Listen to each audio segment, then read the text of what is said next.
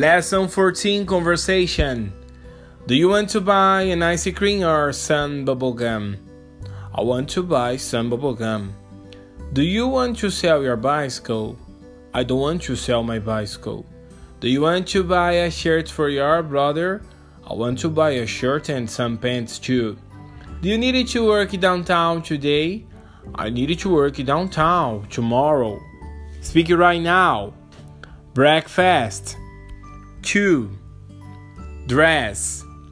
Pants. Bubble gum. Money. Pencil. French fries. Cup. Cheese. Question. Do you buy ice cream every day? Do you have a cat at home? What do you want to buy now? Do you drink milk at night? Do you want to study in my house? When do you go to the movies?